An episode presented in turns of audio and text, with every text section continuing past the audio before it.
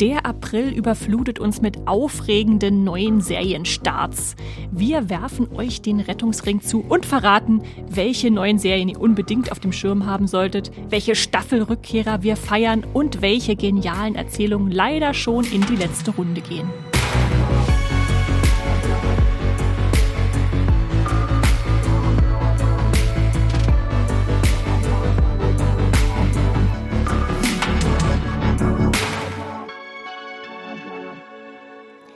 Hallo und herzlich willkommen zu Streamgestöber, eurem Moviepilot-Podcast, wo wir euch durch die Streaming-Landschaft navigieren. Und weil der April vor der Tür steht, wollen wir euch auch diesen Monat wieder die Starts vorstellen, die uns ins Haus stehen. Und es sind sehr, sehr viele und deshalb stemme ich die zum Glück nicht alleine, sondern habe wieder den lieben Serienbinger, Serienkiller, Serienschöpfer, was auch immer, äh, Max Wieseler an meiner Seite. Hallo Max. Hallo, ich ich hoffe, dass es im April viel regnet. Es ist so viel, was startet. Das war tatsächlich auch mein Gedanke, als ich unsere Startliste gesehen habe. Ihr müsst wissen, es gibt wieder so um die 100 Starts äh, neuer Serien beziehungsweise neuer Staffeln und wir gucken uns dann immer, wenn der Podcast naht, diese lange Liste an und denken, oh, was nehmen wir mit rein? Was darf auf keinen Fall fehlen? Was können wir vielleicht weglassen? Und das ist manchmal eine ganz schön schwere Entscheidung. Die darf nicht fehlen Liste war schon zu lang. Eigentlich Hätten wir schon. schon zwei Folgen draus machen können. Wir haben uns trotzdem auf äh, 20 beschränkt und äh, deswegen äh, bekommt ihr keine Empfehlungen zum Serienfinale von Marvelous Mrs. Maisel oder der fünften Staffel Strike oder Jeremy Renners Pimp My Ride Show Renovations. Das müsst ihr euch leider alles selbst raussuchen. Ähm, wir stellen euch trotzdem natürlich viele schöne Sachen vor, aber bevor es soweit ist, gibt's hier noch ein paar Worte zu unserem Sponsor. Unser Podcast Streamgestöber wird gesponsert von Magenta TV, dem TV- und Streaming-Angebot der Telekom. Hier gibt es Fernsehen und Streaming gebündelt auf einer Plattform. Für zu Hause und unterwegs, egal bei welchem Internetanbieter. Mit Magenta TV könnt ihr nicht nur Fernsehen und habt einen praktischen Hub für Streamingdienste wie Netflix, Amazon Prime Video, Disney Plus oder RTL Plus. Als Bonus gibt's nämlich noch die Magenta TV Megathek kostenlos obendrauf. Und hier findet ihr eine riesige Auswahl an Serien und Filmen. Mit dabei sind auch Magenta TV Originals wie das deutsche Comedy Highlight Oh Hell sowie zahlreiche Magenta TV Exclusives wie die preisgekrönte Serie The Handmaid's Tale. Wie ihr zu Magenta TV und der Megathek kommt und welche verschiedenen Angebote es gibt, das erfahrt ihr über den Link in den Shownotes dieser Podcast-Folge. Und jetzt weiterhin viel Spaß im Streamgestöber. So, Max, äh, bevor wir in den April eintauchen, ist es natürlich fast schon Tradition, also was fast, es ist Tradition, es ist Tradition, dass wir zurückblicken auf den letzten Monat. Das war der März 2023. Da gab es viele Highlights, wir können das nicht leugnen, aber ich will wissen, was war dein Highlight im März? Es ist immer so schwierig, was mitzubringen. Deswegen habe ich jetzt was mitgebracht, was wir nicht vorgestellt hatten in der mhm. letzten Folge weil es äh, heimlich still und leise einfach veröffentlicht wurde, und zwar die sechste Staffel von The Good Fight. Ähm, Bestimmt am Monatsende, oder? Wenn es am, am Monatsanfang noch nicht statt, äh, stattfand oder bekannt war? Ja, das, das große Finale einer der besten Serien der letzten Jahre. Und dann ohne große Vorankündigung bei Disney Plus hier, habt das. Hm. Hm. Ja, okay. War halt vorher auch nicht äh, bekannt. Ist ein bisschen schade. Ich dachte, die Serie hätte ein bisschen mehr Aufmerksamkeit verdient, jetzt auch für das große Finale. Ähm, Genau, aber äh, The Good Fight solltet ihr euch alle mal auf die Watchlist setzen. Äh, haben wir auch schon öfter im Streamgestöber mal empfohlen. Eine ganz tolle Anwaltsserie mit fantastischen Darstellenden wie Christine Baranski, Queen Baranski, äh, tollen Dialogen und immer wieder so so einer Prise Surrealismus auch mhm. dabei, was sich auch in der letzten Staffel jetzt noch auch durchzieht. Da ist sehr viel Weltuntergangsstimmung, befremdliche Weltuntergangsstimmung in der letzten Staffel draußen vor dem Büro der Anwälte und Anwältin ist un, sind unaufhörlich so Alt-Right-Proteste, die mhm. immer brutaler werden und eskalieren und dann gibt's ein ganz tolles äh, Serienfinale. Und ist es dann eher dramatisch oder ist es schon lustig aufbereitet? Also das ist immer, das ist halt dieses The Good Fight. Das ist so sehr dramatisch so, ja. und aber auch satirisch witzig mhm. teilweise. Mhm. Ja. Okay. Also es ist halt äh, Christine Moranskis Figur Diane Lockhart, die macht irgendwie eine besondere Therapie in der letzten Staffel mit Ketamin. und ist dann immer ziemlich high und äh, läuft dann benommen so durch diese ganzen Proteste, wo sich die Leute alle prügeln mit einer Sonnenblume in der Hand.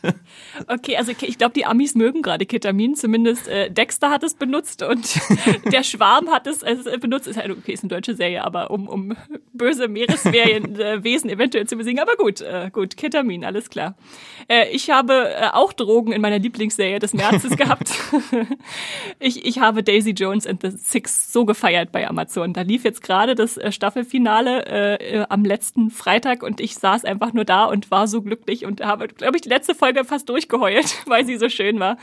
Ähm, wer es gar nicht kennt oder wer es im letzten Monat noch nicht mitbekommen hat bei unserer Vorstellung, ist äh, geht um eine fiktive Rockband der 1970er Jahre in Los Angeles, äh, die aufsteigt und dann gibt's äh, eine, eine Band, die dann eine Sängerin dazu holt, die titelgebende Daisy Jones. Die Band sind die Six. Und im Prinzip erzählt uns diese Serie in Anführungszeichen nur die Geschichte dieser, dieser Band-Zusammenführung ihres Erfolgs, wie sie so richtig weltberühmt werden, so Beatles-Status würde ich fast schon sagen, äh, dass sie einfach ganz groß sind, die größte äh, Musiker, die es zu dieser Zeit gibt. Und dann gibt's immer Interview-Schnipsel, die eingestreut sind, so als Rückblick, ach, wie war das damals, erinnern sich die Bandmitglieder und man weiß irgendwie, irgendwie ist was passiert, irgendwie sind sie anscheinend wieder auseinandergefallen, aber das entfaltet sich halt über zehn Folgen hinweg, dass, dass man dann langsam lernt, was, was da alles gelaufen ist und nicht gelaufen ist. Und äh, es Mit ist wem einfach, was gelaufen ist. Genau, genau. Es ist einfach so unglaublich schön. Also ich, ich habe es am Anfang ja selbst nicht glauben wollen, wenn du dich an den letzten Monat Ja. erinnerst, äh, dass mich so eine fiktive Rockband so überzeugen könnte und so reinziehen in diese Erzählung. Und auf deine Empfehlungen hatte ich dann auch noch den, das Hörbuch oder dieses Hörspiel gehört, was ja auch mit Echt? verteilten Okay. Rollen gelesen. Und das fand ich auch schon vorher so großartig. Ich dachte, wie soll die Serie das jetzt, da jetzt rankommen? Aber sie ist, ich würde sagen, genauso gut. Also Ja, diese Oh. sehr authentischen Figuren. ja, also man, man liebt danach alle Figuren, sei es nun äh, die Hauptfiguren Daisy Jones und äh, Billy oder eben halt auch die Nebenfiguren, irgendwie der Schlagzeuger, der dann immer mal so einen Fottfletten. Warren war das, Warren, oder? genau, der einen Spruch lo loslässt. Oder selbst, selbst der, der stachlige äh, Bassist, der eigentlich immer denkt, er kriegt nicht genug Aufmerksamkeit, der Ja, ist ja. auch wichtig in dieser Gruppe, um irgendwie diese ganze Dynamik hervorzukitzeln. Also ganz, ganz starke Serie. Ich würde sagen, das äh, beste Fake-Biopic seit das Damen Gambit. äh, unbedingt angucken bei, bei Amazon. Ihr werdet es nicht bereuen. Werden wir bestimmt nochmal drüber sprechen, wenn es zum Halbjahr vielleicht um die besten Serien Ich, ich denke Halbjahr auch, dass das da nochmal auftauchen wird. Ich bin mir jetzt schon sicher, ja, eigentlich, äh, dass das eine der besten Serien des Jahres wird.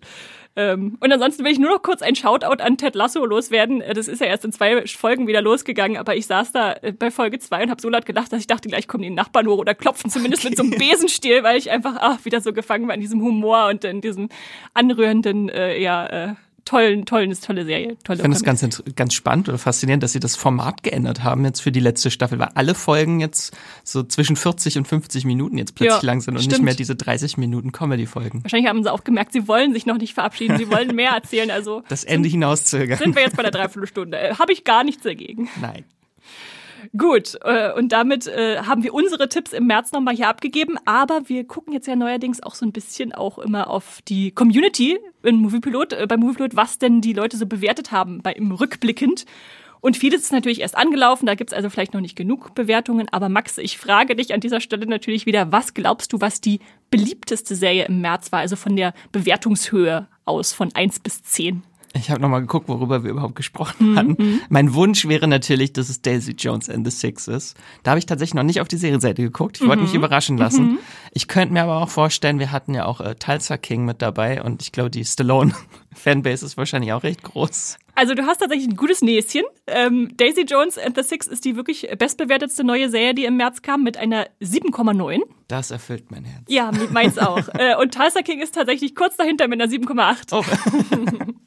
Sehr gut. Und was glaubst du, was äh, den Moviepiloten nicht so gefallen hat? Also die schlechteste Serie letzten Monat wäre Mayfair Witches gewesen, aber ich glaube, die ist noch zu frisch. Beziehungsweise, wenn wir aufnehmen, ist die noch gar nicht angelaufen. Wir sind so, ja jetzt noch noch, die kommt ja erst am 31. März, also kann noch gar niemand richtig bewertet haben. Ähm, deswegen es muss es was sein, was eigentlich ja zur Monatsmitte oder noch eher kam. Also ich weiß nicht, ob Bienenschwarm bzw. Swarm, ob das vielleicht, weil das sehr, sehr speziell und unkonventionell ist und sowas Ja. stößt meist nicht so auf Tatsächlich, Begeisterung. tatsächlich, Max. Äh, diese Ja. Horrorserie ist nicht so gut angekommen. Also ist jetzt nicht äh, übermäßig schlecht unter einer 5, aber eine 6 ist bei einer Serie halt auch nicht so überragend. Mhm. Eine 6,0. Ja. Ich fand sie trotzdem gut. ich habe tatsächlich nach einer Folge abgebrochen. Oh, oh. Ich gehöre wahrscheinlich zu denen, die es mit einer 6 bewertet hätten, wenn sie zu Ende geguckt hätten.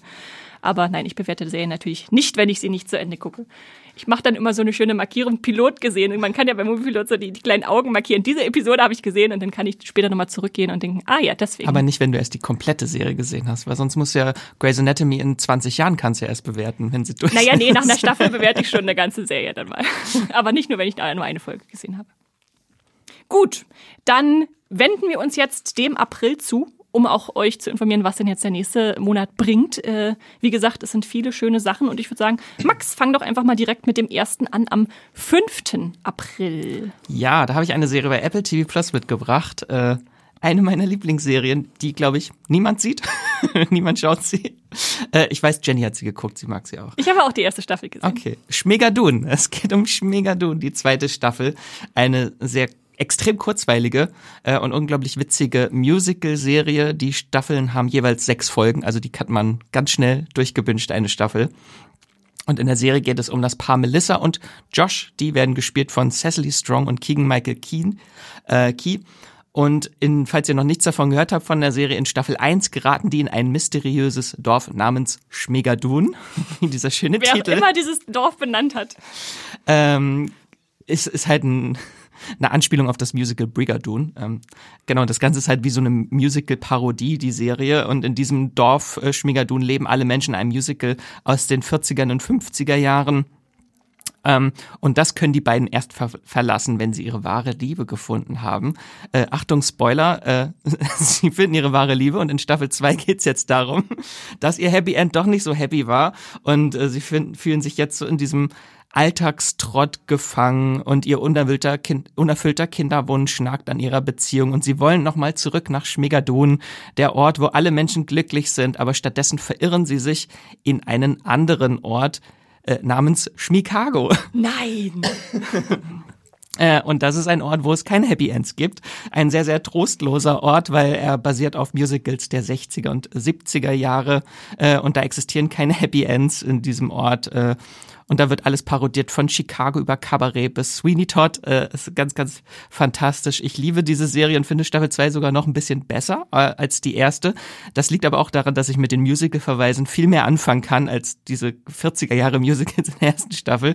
Äh, aber hier gibt's ganz, ganz viel Liebe für das Schaffen von Stephen Sondheim, Steven Schwartz, äh, Bob Fosse, ähm, John Kender und Fred Epp. Also ganz, ganz viele tolle Musicalmacher, die hier nochmal so ein bisschen aufs Korn genommen werden mit wieder ganz, ganz lustigen äh, Songs. Und die meisten äh, Hauptdarstellenden aus der ersten Staffel kehren dann zurück in neuen Rollen. Wie großartig. Oh, ja. jetzt freue ich mich da auch richtig drauf. Also die erste Staffel fand ich, fand ich nett und habe hab sie gerne geschaut. Äh, vielleicht ein bisschen süßlich teilweise so, aber der Humor war super. Aber wenn du jetzt sagst, es gibt so einen Gangster-Dreh oder so ein, so ein Chicago, äh, ja, das, das klingt hervorragend. Eines meiner vielen Highlights ist Kristen Chenoweth äh, als Leiterin eines Waisenhauses, die sich in den grimmigen Schlachter verliebt und mit ihm gemeinsam Kinder zu Pasteten verwandeln wird. Hm. Also das ist ungefähr so der Humor, den man erwarten kann. Äh, ja, super. Äh, das war da am, am 5. April kommt das, ja? Genau. Und alle Folgen auf einmal oder wie? Na, wahrscheinlich Apple, wahrscheinlich alle wöchentlich dann wieder.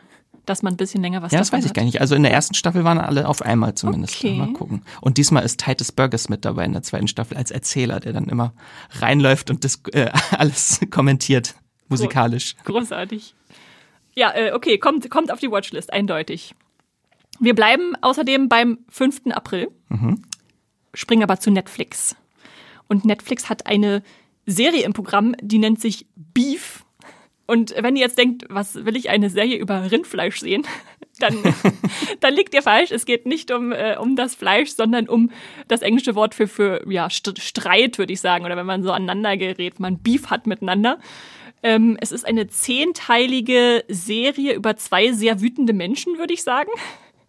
Äh, gleichzeitig eine Tragikomödie, im Prinzip über eine eskalierende Auseinandersetzung. Also wir haben Danny und wir haben Amy und die kennen sich nicht. Äh, sind aber beide, würde ich sagen, eher unzufrieden mit ihrem Leben. Und äh, ja, er, er sieht nur die fallenden Aktienkurse und dass er da Verluste einfahren kann. Und sie ist so eine Vorstadt-Hausfrau, die mit ihrer Existenz nicht so richtig äh, glücklich ist. Und äh, ja, beim Zurückdrücken äh, eines Autos kommt es fast zum Zusammenstoß der zwei. Ähm, es kommt nicht zum Zusammenstoß, aber es kommt, kommt zum zu Streit, zu einem Mittelfinger, zu Streit. Sie beleidigen sich gegenseitig.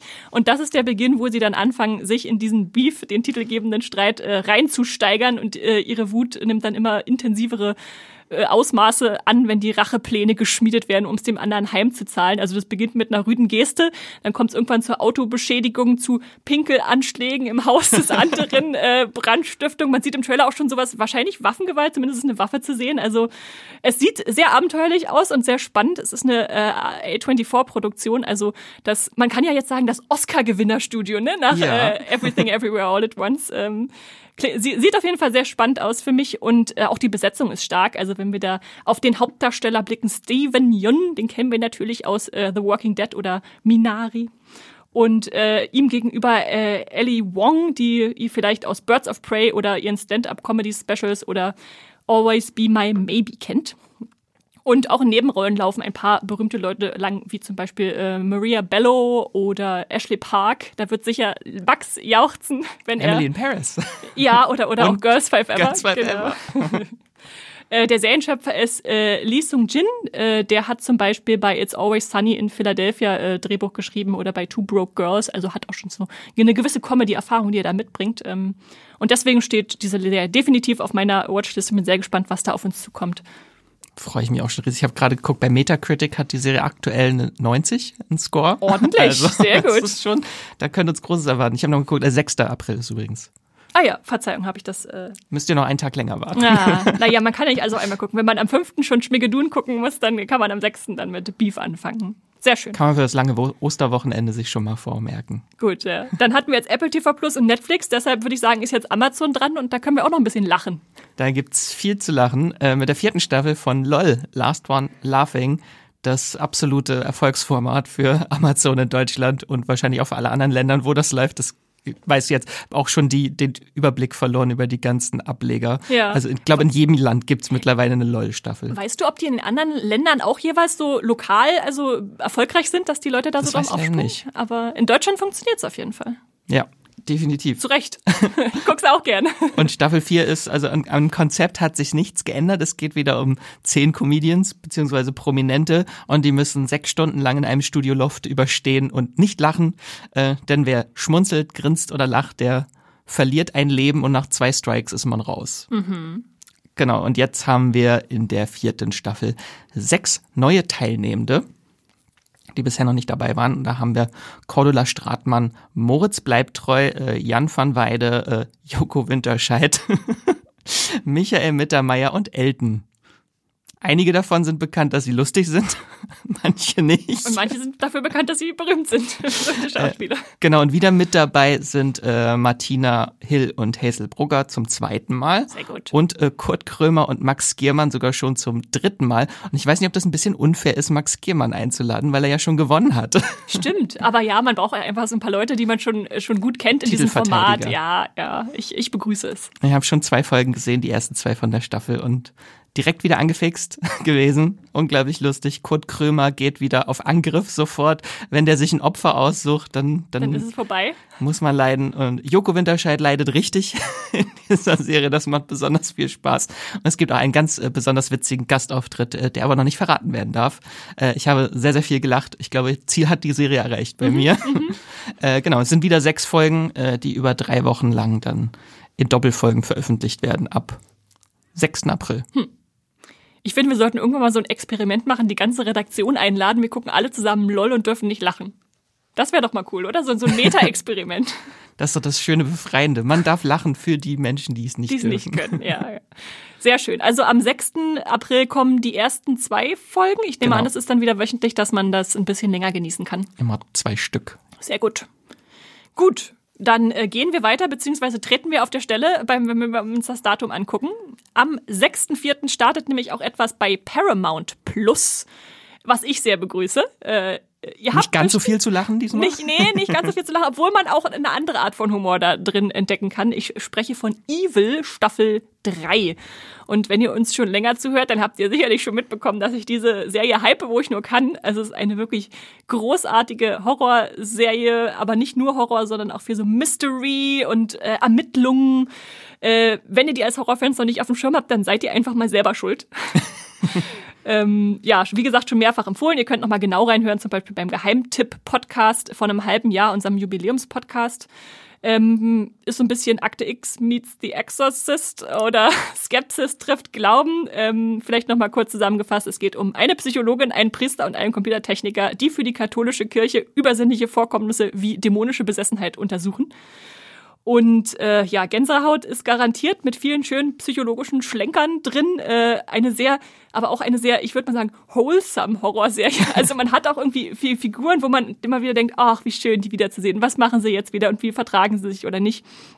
Ähm, also sehr schön 3D gezeichnete Figuren, die da auftreten, ähm, wie äh, Katja Herbers ist die Hauptfigur, äh, dann Mike Coulter, den ihr wahrscheinlich aus Luke Cage kennt, äh, und natürlich Asif Mandwi, den ihr vielleicht aus Spider-Man 2 kennt von einem mini-kurzen Auftritt da oder auch nicht.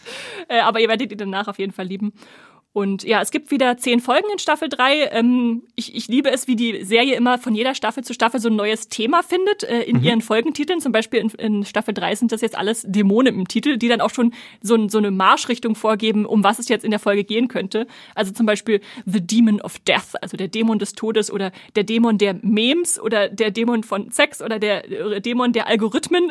Ja, ja. man äh, man hat da wirklich sehr verschiedene ausgelotete äh, Aufgabenbereiche. Äh, das ist schon ganz spannend spannend.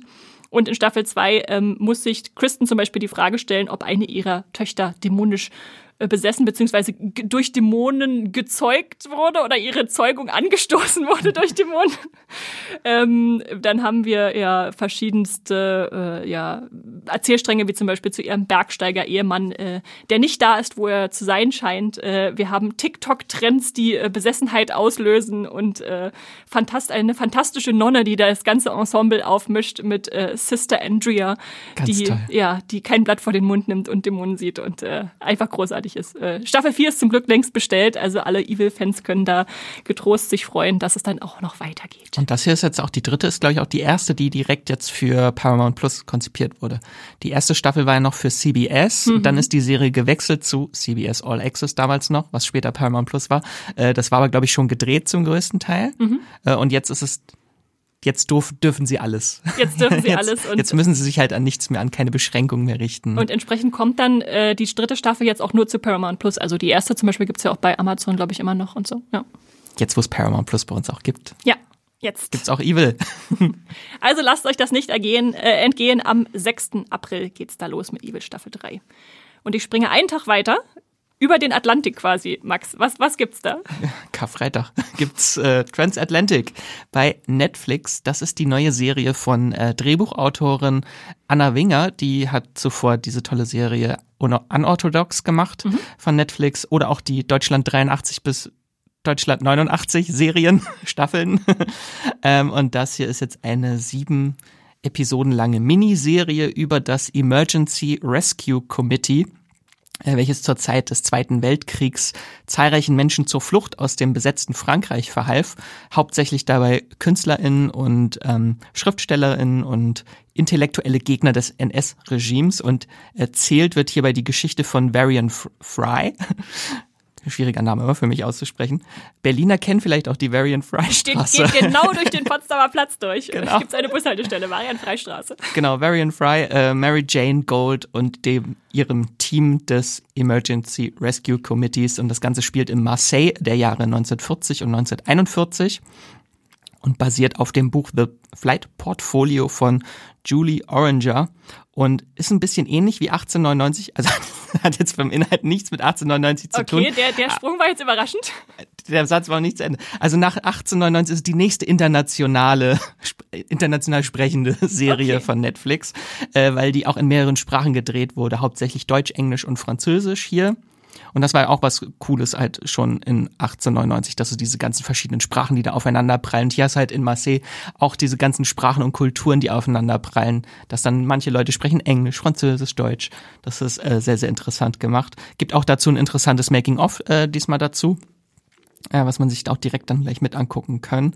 Äh, und ist auch ein sehr spannender Cast. Da haben wir zum Beispiel äh, als Hauptdarsteller ähm, Corey Michael Smith, also wenn DC-Fans, die die Serie Gotham gesehen haben, das der hat den Riddler gespielt in der Serie. Äh, genau, dann haben wir noch Gillian Jacobs äh, dabei. Äh, Britta aus Community ist, glaube ich, mit einer ihrer bekanntesten Rollen. Ähm, äh, und wir haben Corey Stoll dabei. Äh, Modok als Ich amerikanischer sagen, bitte, Konsul. Bitte sag es nicht, bitte nenne eine gute Core Store Serie. Modok als amerikanischer Konsul. Ähm, und auch ein paar bekannte deutsche Schauspielende haben wir dabei. Äh, Moritz bleibt treu, schon wieder. Es ist Double Feature mit LOL. ähm, Jonas Ney, Alexander Fehling und oder äh, auch Henriette Confurius. Ich habe die Serie schon gesehen, ich fand sie super, weil sie halt keine typische düstere Zweiter Weltkriegsstory ist. Ähm, sie unterscheidet sich halt erstmals auch schon vom Look, also die haben eine ganz, ganz tolle Filmästhetik. In Marseille, da scheint immer die Sonne, das ist alles hell und farbenfroh. Ich weiß, in, dem, in diesem Making-of hat das irgendjemand als Nightmare in Paradise äh, bezeichnet. Das passt äh, sehr, sehr äh, schön dazu und hat auch jemand in dem Interview, äh, in dem Interview, in dem Making-of gesagt, dass das Genre der Serie hätten sie intern als Screwball-Drama benannt. Äh, und ich glaube, das passt auch äh, recht äh, gut also wir haben halt natürlich so diese sehr düstere Zeit, in der das spielt, aber der Fokus ist schon mehr so auf Leichtigkeit, Menschlichkeit äh, und alles sehr naturalistisch erzählt. Hat manchmal schon so ein bisschen verschrobenen Witz, erinnert so dezent an The Grand Budapest Hotel. ähm, also es ist ein sehr, sehr interessanter Mix, da muss man, glaube ich, auch was mit anfangen können. Ähm, aber hat mir sehr, sehr gefallen, einfach wie diese Menschen unterschiedlichster Kultur, die hier an diesem einen Ort aufeinander prallen. Sehr, sehr interessant fand ich das. Äh, wichtige Frage für mich persönlich. Äh, sieht man viel von Marseille? Weil habe ich nämlich letzten, äh, letztes Jahr Urlaub gemacht. Äh, Ja. Ja, Ja, sehr viel sehr Marseille. schön. Dann, dann muss ich da natürlich auch mal reingucken. Zurückkehren in diese Urlaubsregion. Urlaub im Paradies, aber hier ist es dann noch die Hölle im Paradies, ja. ja. Okay, das ist Transatlantic bei Netflix am 7. April. Genau. Und ebenfalls am 7. April, aber wieder bei Paramount Plus startet, zumindest dem Titel nach, wenn ich raten müsste, unsere zweite Musical-Serie schon diesen Monat. Musical-Monat. Also, es ist ein ganz, es ist mein Monat, ne? Es ist ganz viele tolle Musical-Serien. Grease, Rise of the Pink Ladies kommt zu Paramount Plus ab dem äh, 7. April. Das ist eine Prequel-Serie zum ikonischen Musical Grease, sowie, sowie natürlich auch zu der Verfilmung von 1978 mit John Travolta und Olivia Newton-John. Ähm, und hier gibt's jetzt aber eine neue Geschichte, die spielt vier Jahre vorher im Jahr 1954. Ähm, es gibt alles neue Figuren und erzählt wird die Origin dieser Mädchengang der Pink Ladies, die man auch aus dem Original kennt mit ihren pinken Jacken. ähm, genau, und im Zentrum stehen dabei vier junge Frauen, äh, Jane, Olivia, Cynthia und Nancy. Und diese wurden aus unterschiedlichsten äh, Gründen zu Außenseiterinnen an ihrer Schule, weil sie anders sind, weil sie weil schreckliche Gerüchte über sie verbreitet äh, werden oder weil sie sich den Normen nicht unterordnen wollen und diese schließen sich jetzt zusammen, um ihre eigenen Regeln aufzustellen äh, und alles andere als brav zu sein und den Status quo der Rydell High herauszufordern. Das ist aber nur so ein klein, also das ist so der Kern der Geschichte, aber es gibt halt ganz, ganz viele junge Figuren an dieser Schule ähm, und durch die unterschiedlichste Themen dann verhandelt werden. Ganz äh, prominent natürlich dabei so Tradition gegen Veränderung äh, oder irgendwo dazugehören wollen, Selbstverwirklichung, auch Sexismus ganz viel und Rassismus. Also sehr, sehr interessante Mischung da. Ähm, ich freue mich riesig auf die Serie. Also man sieht es schon im Trailer. Äh, die die Serie sieht super gefilmt aus, also die sieht wirklich aufwendig aus und die hat sehr, sehr aufwendige und kreative Musical-Sequenzen, die sieht man im Trailer auch schon.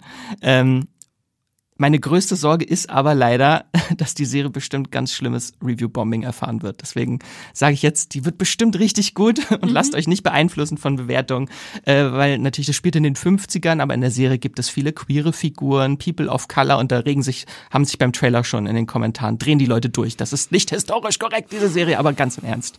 Wer erwartet bei Grease äh, Realismus? Der Film endete damit, dass zwei Menschen in einem Auto in den Himmel fliegen. Also es ist halt schon comichaft überspitzt Grease und das macht das halt aus, dass es witzig, spritzig ist es ist halt so ein bisschen auch wie Glee, glaube ich, nur in den 50ern mhm, mhm, oder High School Musical. Ähm, also man erwartet halt auch bei einem Musical jetzt keine historisch korrekte Abhandlung. Ich überlege jetzt gerade, ob ich schon mal ein historisch korrektes Musical gesehen habe. Hm. Na gut, Hairspray, das spielt ja auch in den 60ern, da geht's natürlich auch um Rassentrennung und so. Äh, und hier gibt's es halt anscheinend nicht, dass die Schüler alle vermischt an der Schule sind. Aber es scheint ja schon von Anfang an den Comedy-Ansatz auch zu wählen. Genau, dass es eher genau. lustig auch gemeint ist. Okay. Genau, äh, ich, zehn Episoden sind das. Zehn Episoden, okay. Ich vermute, dass eine der Hauptfiguren nicht umsonst einfach Olivia heißt, sondern dass auch eine kleine Hommage ist an Olivia Newton-John. Das könnte sein. könnte, könnte durchaus sein. Äh, verbuchen wir mal als Ja. Ja.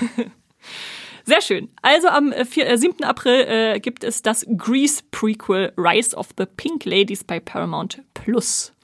Und damit springen wir zum 11. April weiter. Und da kommt eine Serie zurück, auf die ich glaube, die ganze Redaktion Moviepilots äh, sich mega freut. Äh, und das ist leider zugleich die vierte und die letzte Staffel von Succession. Und äh, wer jetzt aufmerkt und sagt, äh, Succession lief doch schon am 27. März los, äh, das äh, liegt daran, dass jetzt die deutsche Version dann auch verfügbar wird am äh, 11.04. Aber äh, ihr könnt natürlich auch schon, wenn ihr richtig äh, äh, euch drauf freut, auch schon ein bisschen eher anfangen und äh, es auf Englisch gucken. Und äh, wen gäbe es Besseres als unsere Chefredakteurin Lisa, die euch hier nochmal so richtig hypt auf die vierte Staffel? Sie durfte nämlich schon reinsehen. Ich sage, tun ab, Lisa. Ab dem 11.04. gibt es die vierte und finale Staffel der besten Serie, die ich glaube ich jemals gesehen habe, auch auf Deutsch zu streamen. Succession Staffel 4 in Synchronfassung äh, ist dann bei Sky und Wow im englischen Originalton läuft die vierte Staffel schon seit dem 27. März bei Sky und Wow im Abo. Und ähm, wer diese Serie jetzt noch gar nicht auf dem Schirm hat, was ein Sakrileg ist, möchte ich sagen, weil ich das jedem nur so, so sehr ans Herz legen kann. Im Kern geht's um den riesigen Medienmogul Logan Roy, der so kurz vor dem Ende seiner Karriere steht, könnte man sagen, schon äh, deutlich gealtert ist und äh, seinen Kindern quasi immer versprochen hat, irgendwann darf eins der Kinder ihn beerben und wird dann quasi zum CEO dieses riesigen Medienimperiums Waystar Royco, was er sich aufgebaut hat. Und ähm, wie man dann ab Staffel 1 herausfindet, ist er aber doch noch nicht so richtig bereit, das Zepter abzugeben. Und unter den Kindern in Anführungszeichen, die aber alle auch schon erwachsene Menschen mit zu viel Geld und zu viel Privileg sind, äh, bricht dann Streit aus. Zum einen natürlich um die Nachfolge, aber irgendwie dann auch um die Liebe des Vaters.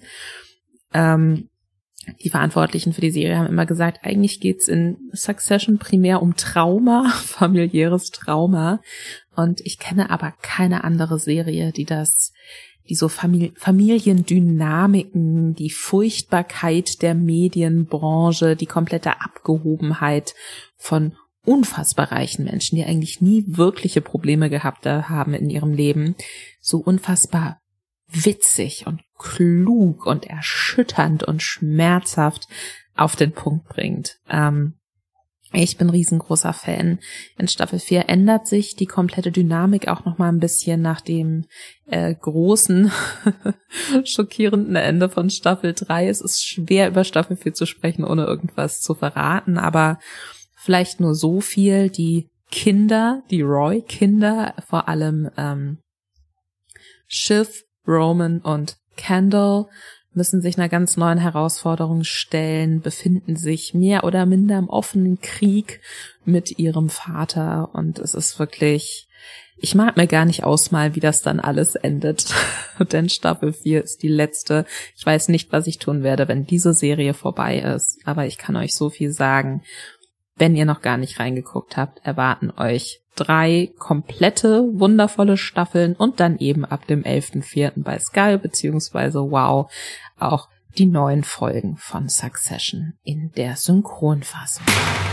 Ja, danke dafür. Also ich bin auch sehr, sehr gespannt. Äh, diese Serie ist mir so ans Herz gewachsen, nachdem ich die erste Staffel erstmal nicht so für mich befunden habe und dann nochmal eingestiegen bin und so richtig, so richtig tief rein bin. Also man muss sich schon erstmal an die ganzen unsympathischen Figuren gewöhnen. Ich kann bis, bis zu Staffel 4 immer noch nicht sagen, wen ich eigentlich am Ende auf dem Roy-Thron sehen möchte. Ähm, aber ich bin einfach sehr, sehr äh, gehypt zu verfolgen, wer es sein wird und was am Ende dann bei rauskommt. Es wird Game of Thrones, es gibt einfach keinen Thron mehr. Der Thron wird zerstört. Das Imperium stürzt, wer weiß schon. Äh, ja. Genau. Das ist also Succession. Am 11. Äh, April kommt's und am 12. April äh, da gibt es seltsame Wettererscheinungen, Max. Was ist da los?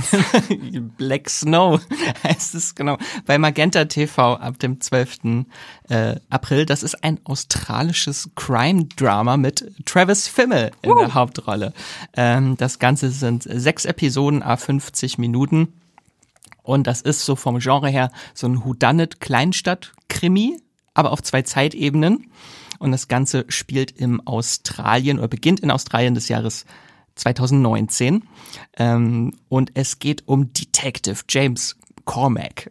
Das ist äh, Travis Fimmel, ein äh, Cold Case Ermittler mit so einigen Problemen, würde ich sagen, äh, die zu Beginn der Serie noch nicht ganz greifbar sind. Zum Beispiel lernen wir ihn zu Beginn mit einer Szene kennen, in der er einen Typen hinter einem Pub dafür bezahlt, dass er ihn verprügelt und fordert dabei, dass er immer härter zuschlägt. Okay. Schon ein bisschen, äh, äh Interessanter Start Fight Club Serie. Vibes. Ja, ja.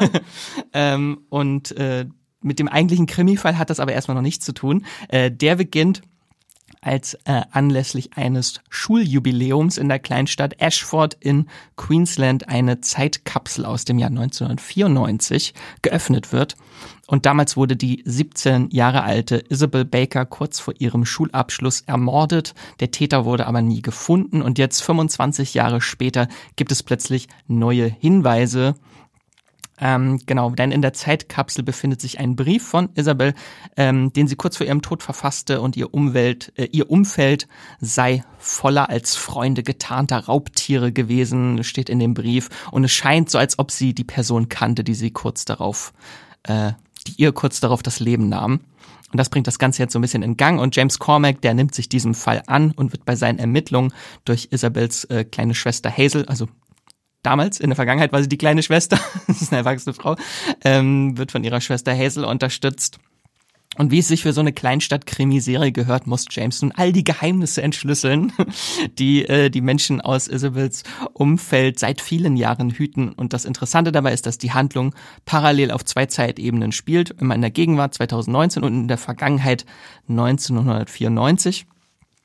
Und wer eine Affinität für dieses Krimi-Genre hat, äh, den kann ich die Serie auf jeden Fall nur empfehlen. Die ist äh, spannend bis zum Schluss. Also bis zu den letzten Minuten wird noch mitgefiebert. Wer ist der Killer oder die Killerin? und wie geht das alles aus. Ähm, auch thematisch fand ich das sehr interessant, die Serie. Äh, einerseits natürlich das australische Setting, weil ich, man das nicht so oft in Serien sieht. Und vor allem auch schön, dass jetzt der australische Darsteller äh, Travis Fimmel auch mal endlich wieder genau. in Australien eine große Serie drehen darf. Ja. Äh, und andererseits auch thematisch halt der Fokus auf die Community von Südseeinsulanern beziehungsweise auch äh, illegale Einwinder, an, Einwanderer, schweres Wort heute, Einwanderer der äh, südpazifischen Inseln, genau wie zum Beispiel in dieser Serie ist es Vanuatu, da kommen viele Menschen her, die dann auf den Feldern ähm, arbeiten und ausgebeutet werden. Das ist ein sehr, sehr interessanter und auch erschütternder Einblick, der da in der Serie mit verhandelt wird. Und äh, da kommt dann auch der Titel der Serie ins Spiel. Es geht nicht um schwarzen Schnee. Äh, Black Snow ist ein äh, Begriff für schwarze Asche, äh, die bei der Ernte von Zuckerrohr entsteht, der abgebrannt wird. Aha. Und das ist der Black Snow, der so genannt wird. Genau, es geht halt viel auch um äh, Zuckerrohrernte, Erntearbeiter. Äh, und natürlich ist die Serie natürlich auch für alle Travis Fimmel-Fans äh, spannend. Ja, ja. Also ich habe auch schon viele positive Erstreaktionen gelesen, dass sie wirklich sehr spannend und gut sein soll. Äh, für mich ist tatsächlich der Einstiegspunkt einfach Travis Fimmel jetzt mal wieder mhm. in der Serienrolle zu sehen. Und ihn auch mal in einer Rolle zu sehen, wie man ihn vielleicht nicht so kennt. Also klar, Vikings hat ihn wirklich groß gemacht und Warcraft war so ein bisschen irgendwie die gleiche Rolle nochmal auf Filmebene geführt. Also zumindest und so von seiner Wolves Art. Auch wieder ein. Genau, Raised by Wolves halt auch in die sehr ähnliche Sparte. Und auch wenn er jetzt äh, wieder einen Bart trägt in der Serie, er hat eine Brille auf, ist jetzt ein ganz anderer Charakter. Nee, aber da bin ich echt gespannt, äh, was er jetzt so als nächstes mit seiner Schauspielkarriere anfängt. Und äh, ja, da Sieht man ihn tatsächlich dieses Jahr in noch einer Serie, und zwar in einer Netflix-Serie. Da spielt er auch eine der Hauptrollen. Äh, Boy Swallows Universe heißt die, die kommt dieses Jahr. Oh. Das ist eine Coming-of-Age, eine australische Coming-of-Age-Serie, ähm, die irgendwie in Brisbane in den 80ern spielt.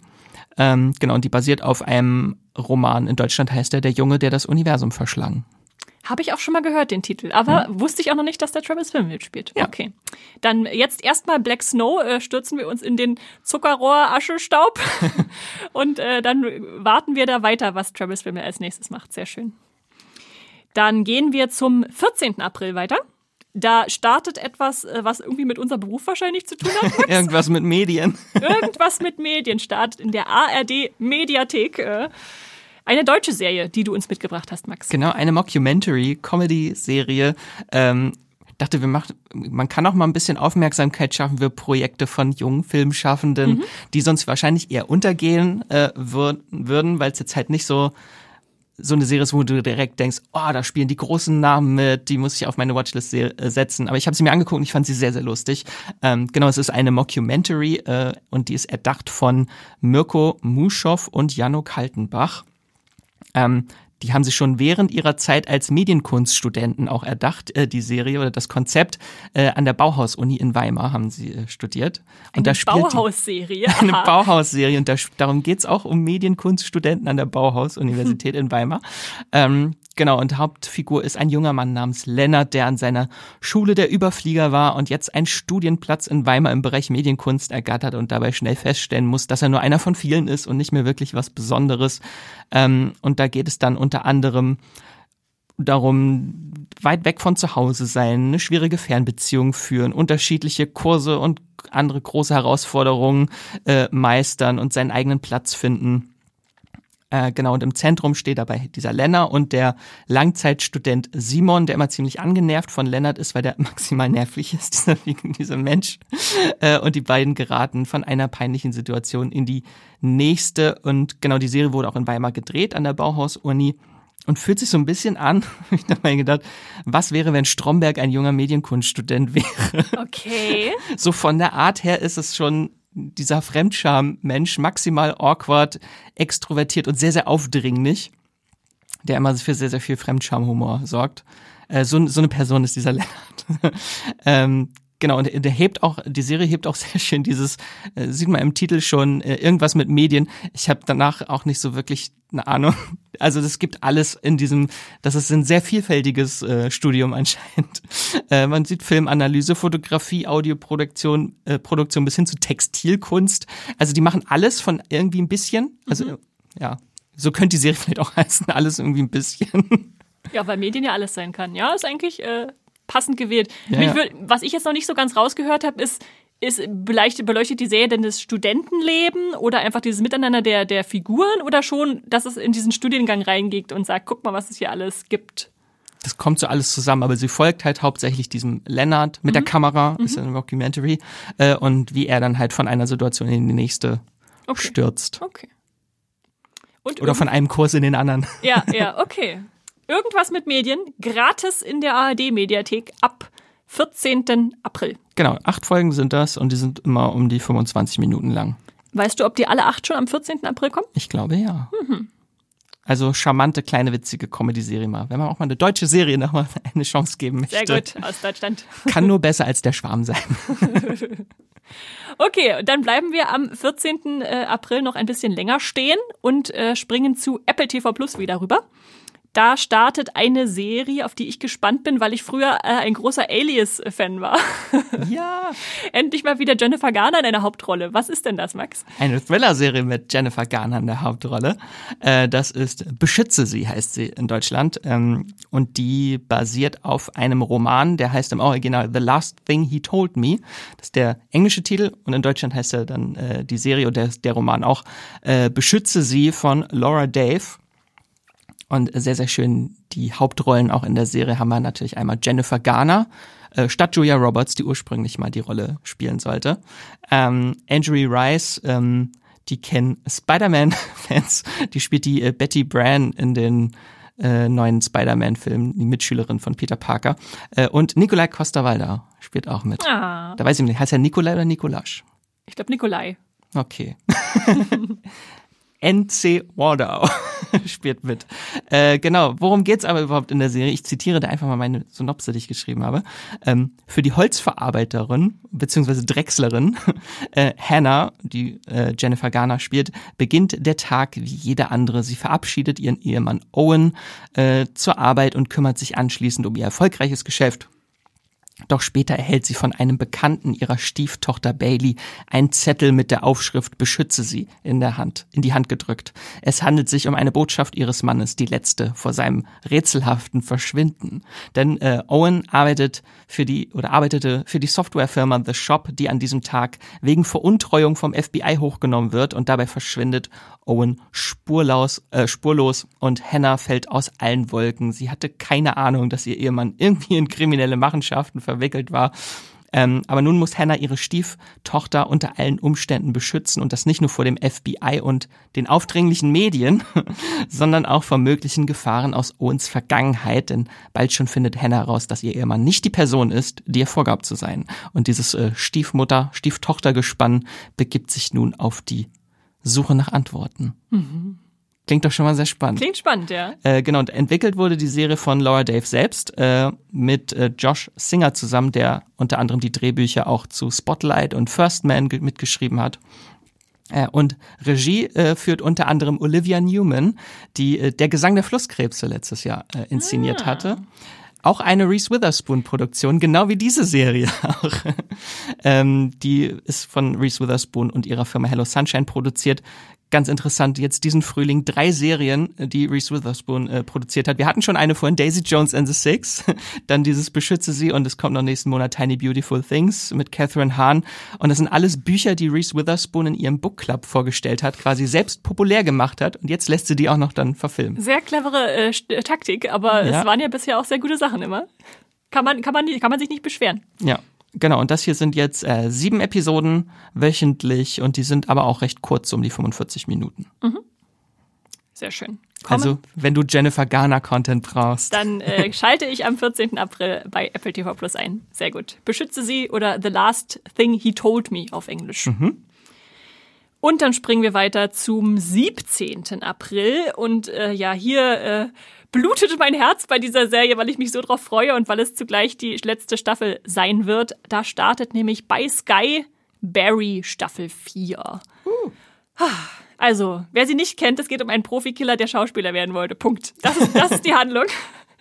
Aber wir sind jetzt inzwischen in Staffel 4 angekommen. Es wird das große Serienfinale. Es werden wieder acht Folgen, äh, die wahrscheinlich so halbstündig sind. Und äh, ja, wie gesagt, ich bin eigentlich traurig, dass es zu Ende geht, aber irgendwie auch froh, dass sie so einen durchgeplanten Abschluss hat. Also nicht einfach das in die Länge zieht und guckt, was bei rauskommt, sondern wirklich einen Plan hat, wo es hingehen sollte. Und da kommen wir jetzt an für mich so der beste Breaking Bad Ersatz, den es da draußen gibt, obwohl die Serie schon irgendwie anders ist, mhm. aber irgendwie so einfach von dem Erkennen, dass Komiker in dramatischen Rollen wahnsinnig gut funktionieren. Siehe Bill Hader als Barry. Ähm, äh, und dieses ja Wechseln zwischen äh, spielerisch, also dieses spielerisch leichte Wechseln zwischen herzzerreißender Komik und dann so einer Dramatik, dass dir eigentlich das Herz stehen bleibt, was da gerade alles passiert auf dem Bildschirm, ist einfach, oh, das, das, da packt Dritte Barry Staffel, ein und lässt er nicht mehr los. Ja, diese Verfolgungsjagd äh, schon auch, genau, das, da steht ja auch dafür, dass dann einfach auch mit Kamerasachen gespielt wird, einfach wie sowas gezeigt wird.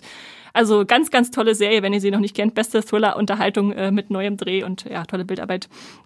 Und ähm, Staffel 3, ich will noch nicht so viel zur Handlung verraten, äh, man weiß auch noch nicht 4? so viel. Äh, Verzeihung, Staffel 4 natürlich. Äh, aber schon allein das Poster zeigt, äh, übertitelt An Arresting Finale, also ein, ein gefangennehmendes äh, Ende, Finale, ähm, zeigt Barry im Knast.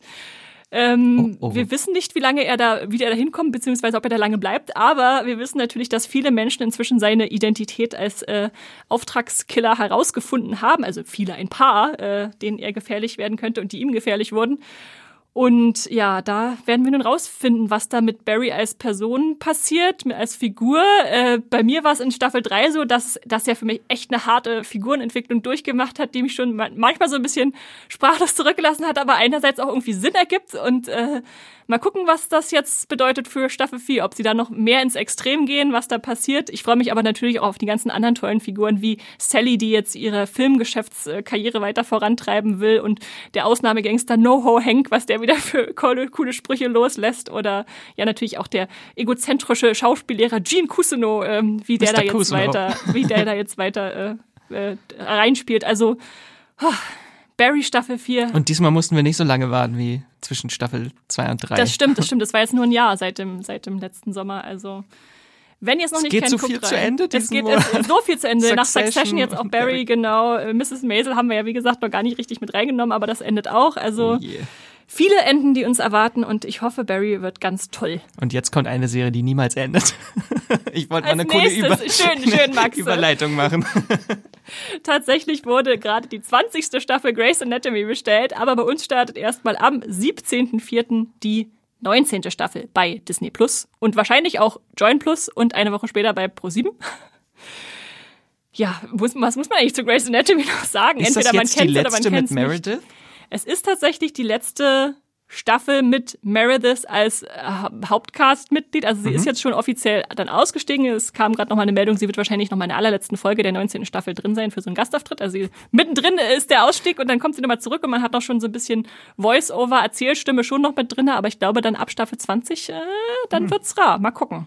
Ist dann überhaupt noch jemand dabei? Ich guck's auch jetzt seit Ja. Staffel 11 oder so nicht mehr. Ja, Max, es gibt noch zwei Menschen, die aus Staffel 1 dabei sind.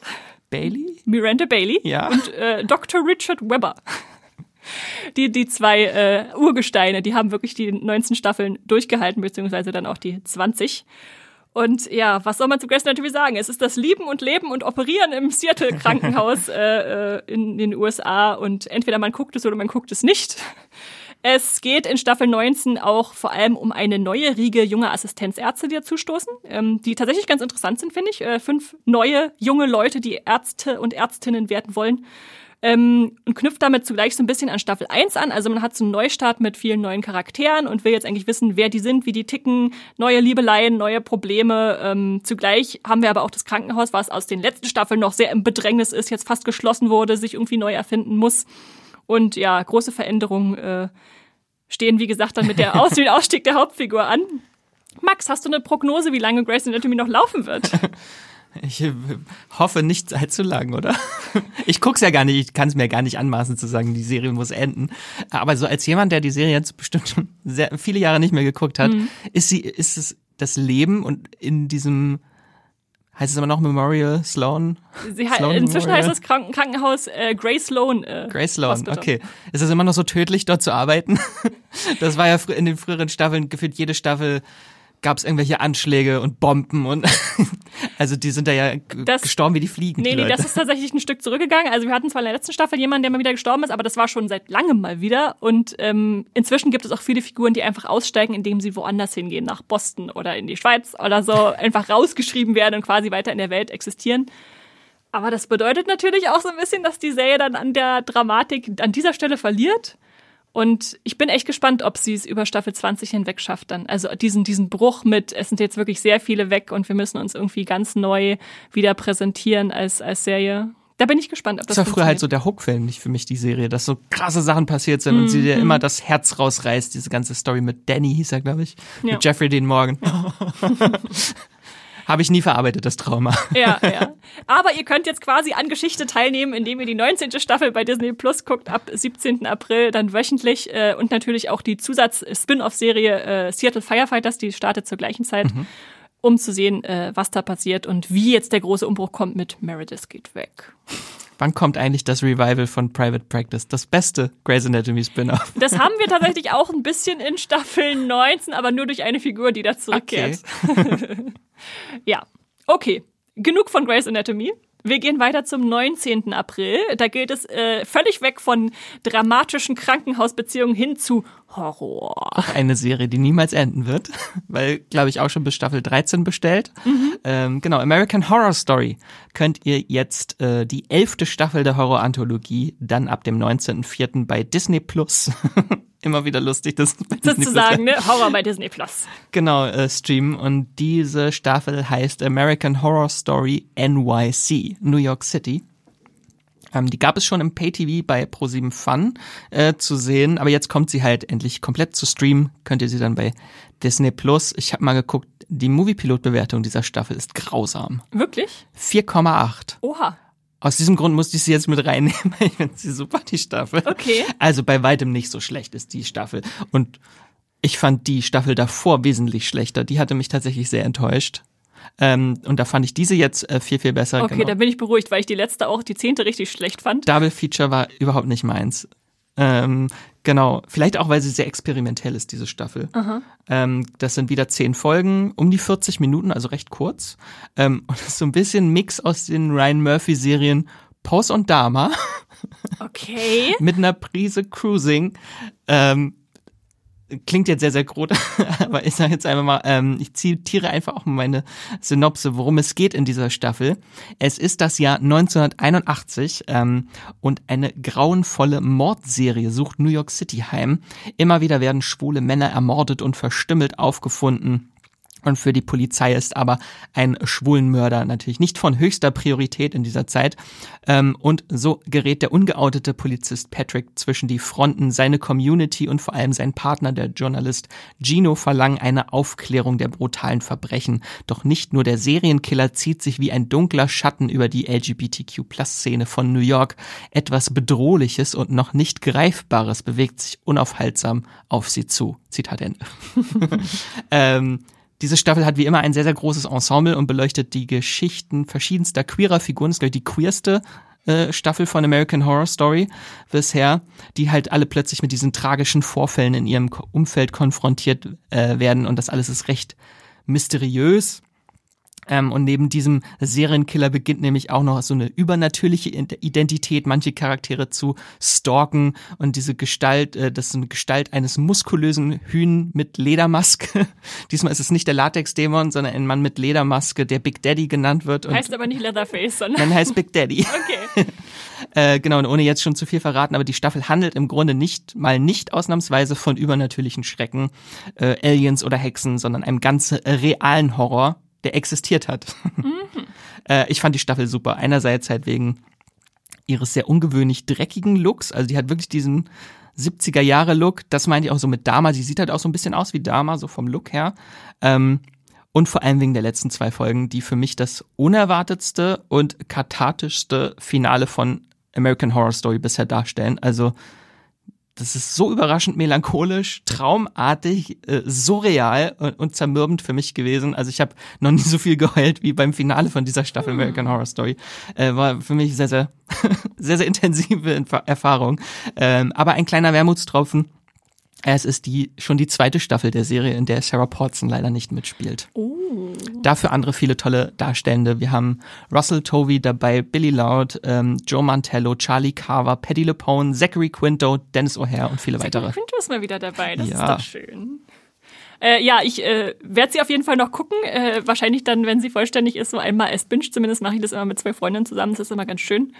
Äh, Hat irgendwie jetzt nicht mehr so diesen Hook wie früher. So, sobald die Staffel rauskommt, muss, ne? man genau, sofort gucken. Sondern eher so, ja, wenn sie dann da schon, macht man mal so einen Ritt da durch. ähm. Aber ich American Horror Stories hat es kaputt gemacht. ja, ja. Also bis Anfang des Jahres dachte ich ja immer noch so, Horror muss eigentlich immer in der Provinz oder in irgendeiner Hütte im Wald stattfinden. Aber wir haben ja jetzt Scream 6 gesehen und äh, wissen, dass äh, das auch in der Stadt funktioniert.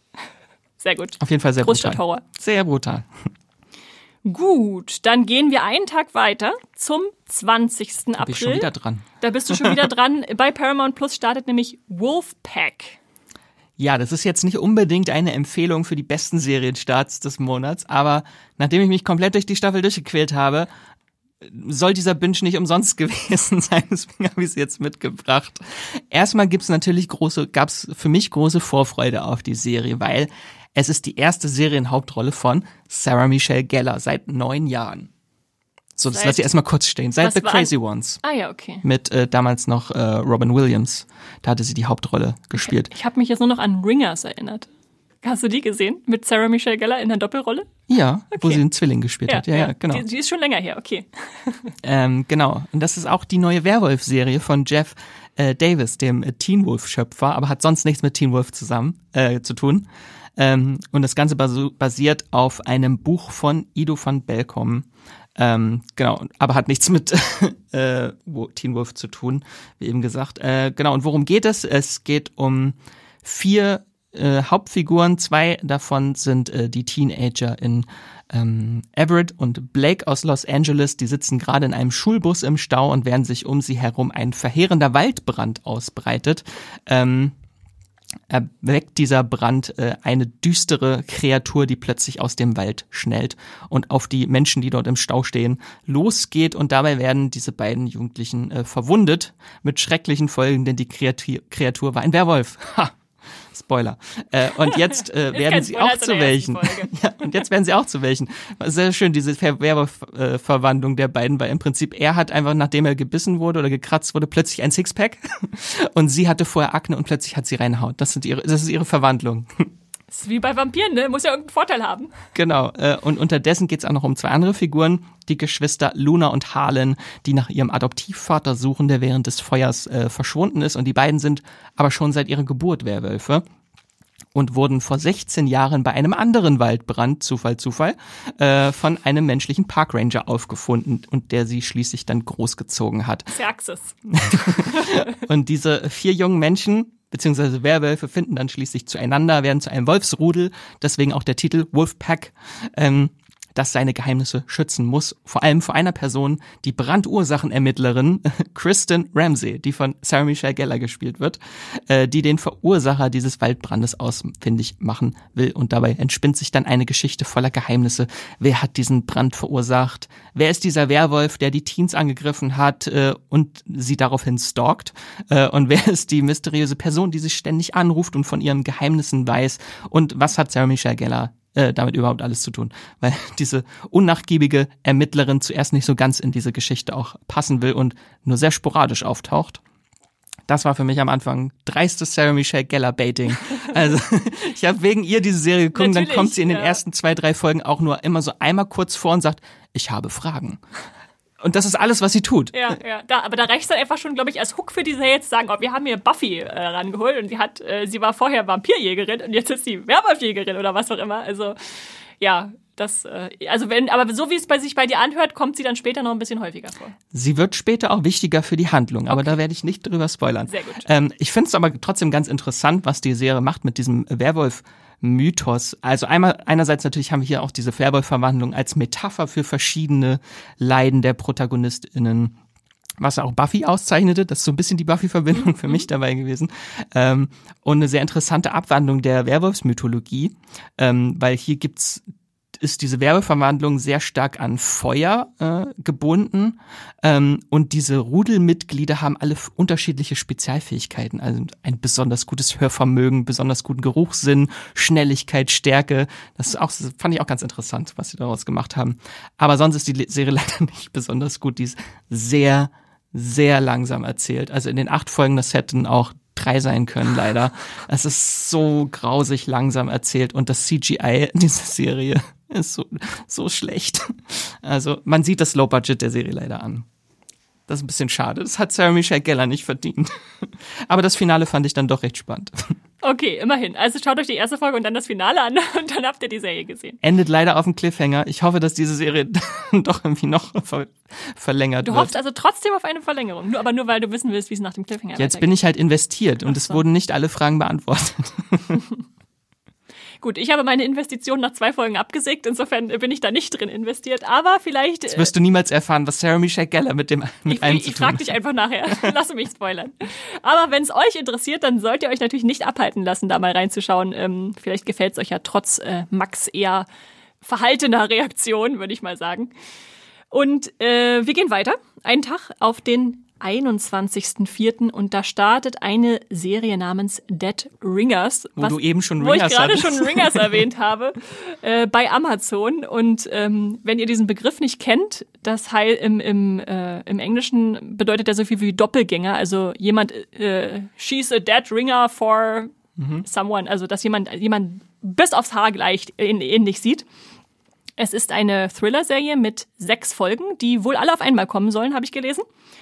Und es geht um die Mental-Zwillinge, also Mental ist der Nachname, Beverly und Elliot, die sich, ihr könnt es sicherlich schon ahnen, bis aufs Haar gleichen. Und sie sind beides äh, Gynäkologinnen, aber charakterlich sehr verschieden. Die eine ist selbstbewusst und zynisch, die andere ist eher passiver in ihrer Natur. Und sie bilden dennoch ein sehr erfolgreiches äh, Ärzteteam zusammen, also im Doppelpack. Und ähm, sie sind aber, wenn man jetzt in die Medizinbranche schaut, durchaus auch äh, geneigt, Regeln nicht immer ganz so ernst zu nehmen, also so radikalere Ansätze für ihre Forschung und für ihre äh, Medizin zu verfolgen und begeben sich auf eine Mission, äh, ja, ihre, ihre Branche zu verändern, äh, nämlich wie Frauen gebären und äh, tun das in New York City. Äh, ja, so viel dazu. Ich will noch gar nicht so viel verraten, aber vielleicht wisst ihr ohnehin schon, wie es ausgeht, denn diese Serie ist ein Remake des gleichnamigen Films von David Cronenberg, der im englischen Original auch Dead Ringers heißt oder im Deutschen Die Unzertrennlichen. Äh, mit, Jeremy Iron, äh, mit Jeremy Irons damals, äh, der Beverly und Elliot spielte. Und jetzt haben wir einen Gender-Switch. Mhm. Und trotzdem heißen die Figuren weiterhin Beverly und Elliot, weil das beides äh, anscheinend Namen sind, die man für Männlein und Weiblein und alles gebrauchen kann, was man möchte. Äh, genau. Und da wird jetzt die Hauptrolle gespielt von Trommelwirbel, bitte, Max. Sehr gut. Äh, Rachel Weisz in einer Hauptrolle. Und ich glaube, das ist ein guter Grund äh, einzuschalten. Was will man mehr als Rachel Weisz in Doppelpack zu sehen? Ähm, ja, Genau, wer das Original nicht kennt, deshalb, wie gesagt, halte ich mich etwas bedeckt, äh, ist es, glaube ich, wichtig, das einfach zu verfolgen, während es sich entfaltet. Ist ein Psychothriller, kann man sagen. Es ist ein Psychothriller und ich bin einfach gespannt, ob sie sich auch an so diesen Body Horror von Cronenberg anlehnen werden, der ja schon sehr körperbetont und eklig häufig ist. Oder ob sie dann eine ganz neue Richtung mit der Serie einschlagen, das weiß man noch nicht. Aber ich will es auf jeden Fall herausfinden am unbedingt, 21. Unbedingt. 4. Dead Ringers bei Amazon. Und damit komme ich äh, zur Serie, die wahrscheinlich so mit am heißesten erwartet ist. Meine Lieblingsserie in diesem Monat. Gerade. Obwohl das ist auch schwierig zu sagen, es sind so viele. am 24.04. startet nämlich bei Sky Poker Face. Und das ist äh, keine Casino-Serie, zumindest keine reine. es ist eine umjubelte Krimiserie, die in den USA schon richtig groß äh, gefeiert wurde und jetzt endlich auch zu uns kommt mit einiger Verspätung und sie wurde erschaffen vom Knives Out-Regisseur Ryan Johnson, den ihr sicherlich auch als äh, Regisseur von Star Wars 8 oder von Looper kennt, aber der hat es immer für eine Überraschung gut. Und Brick und äh, ja, genau, vieles weitere. Ähm, es ist eine äh, Produktion vom Sender Peacock mit zehn Folgen, die alle ungefähr so eine Stunde lang sind. Und die Ausgangssituation ist, dass wir die Casino-Angestellte Charlie Cale kennenlernen. Und Charlie Cale hat besondere Fähigkeiten. Äh, sie ist äh, quasi ein menschlicher Lügendetektor. Sie kann also sofort hören, wenn jemand nicht die Wahrheit in ihrer Gegenwart sagt. Äh, und Bullshit. ruft dann immer Bullshit, genau. Also ruft die Leute quasi, fordert sie heraus, die Wahrheit zu sagen, wenn sie es hört. Und ja, in der ersten Folge muss sie schon gleich mal die Flucht ergreifen und daraufhin entfaltet sich dann der Rest der Staffel, weil sie überall in, in, den USA unterschiedlichste äh, Jobs annimmt und unterschiedlichste Lügner trifft und unterschiedlichste Morde aufklären muss. Und kann das, ja mal passieren. Kann ja mal passieren. Das, ist eigentlich eine Fall pro Woche Serie, kann man schon mhm. sehr genau sagen. Also sie löst im Prinzip jeden, jede Woche einen neuen Fall, jede Folge ähm, eher unfreiwillig stolpert sie da immer in diese neuen Geheimnisse und Mordfälle rein und ähm, ja, unterwegs hat sie dann halt unterschiedlichste Gelegenheitsjobs, äh, sei es äh, vom Grillassistenz bis zu bis zu äh, Altenheim-Mitarbeiterin. Äh, Oder Assistentin von einem Typ, der äh, Creature Effects macht für Filme. Ja, also da kann man mal, mal die ganze Palette der Jobs, die es so anscheinend gibt, äh, durchspielen. Und es ist äh, interessant, weil diese Serie nach dem äh, Prinzip der invertierten Detektivgeschichte funktioniert. Äh, wie Columbo. Äh, wie Columbo, genau. Wer das nicht kennt, äh, es, also die, ich glaube, das bekannteste Krimi-Format ist ja der Whodunit oder das der Whodunit, ja. Äh, mhm. Also der der Whodunit-Krimi. Genau, wo, wo man erst sozusagen rausfinden will im Laufe der Handlung, wer der Mörder ist, wer die Tat begangen hat. Und hier haben wir äh, die invertierte Detektivgeschichte, beziehungsweise auch bekannt als How Catch 'em, mhm. ähm, wo man am Anfang den Täter und seine Tat sieht oder auch die Täterin äh, durchaus. Ähm, und dann einen Schritt zurücktreten, um zu sehen, okay, wie passt jetzt Charlie in diese Situation? Wie ist sie da irgendwie im Umfeld drinne? Wie kommt sie auf die Lüge und wie bringt sie ja äh, die TäterInnen zu Fall? Dann kommt die Banjo-Musik und dann weißt du, der Täter, deine Tage sind gezählt. Sie kommt, der Lügendetektor kommt. Genau, und für mich war schon die allererste Folge so ein kleines Meisterwerk, auch selbst äh, inszeniert von, von Ryan Johnson. Irgendwie so ein Rundumschlag. Es wird einerseits die ganze Serienidee erklärt, also wer Charlie ist und was sie kann. Dann haben wir den überspannenden äh, Staffelbogen, der jetzt gelegt wird äh, darin, damit man weiß, warum sie jetzt durch die USA flieht Dann haben wir einen eigenen ganz komplexen Fall, der da vor uns aufgerollt wird, entfaltet, vor uns zurückspringt äh, und gelöst wird. Also ganz, ganz großartig. Schon die erste Folge ist, glaube ich, meine, meine Lieblingsfolge gewesen. Und dann gibt's natürlich unterschiedlichste Sachen, die sie erlebt. Also es gibt ein Lottogewinn eines Rastplatzangestellten, der folgt. Es gibt einen Mord im Altersheim. es gibt äh, die Erleuchtung eines Grillplatzangestellten. es gibt kriminelle Machenschaften und eines unter Hausarrest stehenden Millionärs oder Rennwagen, Konkurrenten, einen Bandstreit. Also ganz, ganz äh, bunt und durcheinander gewürfelt, äh, schön und alles zusammengehalten durch die Hauptdarstellerin Natasha Lyon, die ihr hoffentlich kennt aus Matroschka oder Orange is the New Black. Und was die Serie auch auszeichnet, ist, dass einfach nur absurd viele Stars dabei sind. also aus der ganzen Film- und Serienwelt. Ich lese nur mal ein paar vor. Äh, Adrian Brody, Hong Chao, Simon Helberg aus äh, äh, Big Bang Theory, Nick Nolte, Joseph Gordon-Levitt, Clea Duval und ich will eigentlich noch gar nicht alle verraten, die vorkommen, weil das ist auch einfach schön dann zu entdecken, wer in der neuesten Folge dann schon wieder dabei ist. Genau, jede Folge hat immer einen neuen Cast im Prinzip, mhm. weil ein neuer Fall, neuer Cast irgendwo anders, wo sie jetzt in den USA ist auf ihrem Roadtrip. Genau, nur nur Charlie selbst, also Natasha Leon ist immer dabei und dann gibt's noch eine Person, Benjamin Brett, äh, der auf den Fersen ist und auch dann häufiger mal auftaucht. Und Staffel 2 ist schon bestellt. Äh, Ein Glück. Zum Glück äh, geht es noch weiter. Äh, und als letztes will ich noch wissen, Max, hattest du eine Lieblingsfolge? Schwierig, ich fand viele sehr gut. Ich glaube, ich mochte auch sehr die mit den beiden äh, Schauspielenden, die sich integrieren, integrieren solche. Intrigieren. Intrigieren, genau, die sich zoffen. Die fand ich finde eigentlich alle ganz cool. Ja. Auch die mit Nick Nolte fand ich cool es ist schwierig, da eine zu finden. Ja, ja. Aber es lohnt auf jeden Fall, wie ihr schon hört, in diese Serie reinzugucken. Allein wird, wegen Natascha Leon. Sie wird Folge. garantiert auch hier dann noch groß im Gespräch sein, also verpasst dieses Serienhighlight nicht, was euch im April erwartet. Ab dem 24. geht's da los bei Sky mit wöchentlichen Folgen, nehme ich mal an. Ja, super Serie und das ist kein Bullshit. Ha! Max hat nicht gelogen. Charlie könnte es euch sagen. Gut, und damit gehen wir weiter zum 26. April. Da startet bei Disney Plus die allererste deutsche Disney Plus Serie namens Sam ein Sachse. Schöner Titel. Ja. Es ist eine siebenteilige Miniserie, also ist dann abgeschlossen danach und sie basiert auf einer wahren Geschichte, nämlich der Geschichte des ersten schwarzen Polizisten Ostdeutschlands. Ähm, die witzigerweise jetzt gerade am 30.03., also kurz bevor die Serie startet, ist auch die Autobiografie Ich ein Sachse von äh, Samuel Niankuyo Mefire, wahrscheinlich völlig falsch ausgesprochen, es tut mir leid, erschienen. Äh, kann man also dann zusätzlich dazu noch lesen, äh, um noch festzustellen, wie diese wahre Geschichte in der Serie aufbereitet wird. Ja, vielleicht kurz zur Handlung. Es geht um Sam. Sam ist ein Deutscher und wird aber wegen seiner Hautfarbe in Sachsen als Außenseiter immer wieder angefeindet er will eigentlich Fußballspieler werden. Aber ja, zugleich sucht er immer wieder eigentlich nach, nach so einer richtigen Heimat, wo er ankommen kann, wo er sich zu Hause fühlt. Und äh, hinzu kommt noch, dass sein Vater äh, ermordet wurde, als er ein Kind war. Also ist auch viel so natürlich Rassismus, was da mit drinsteckt in der Serie.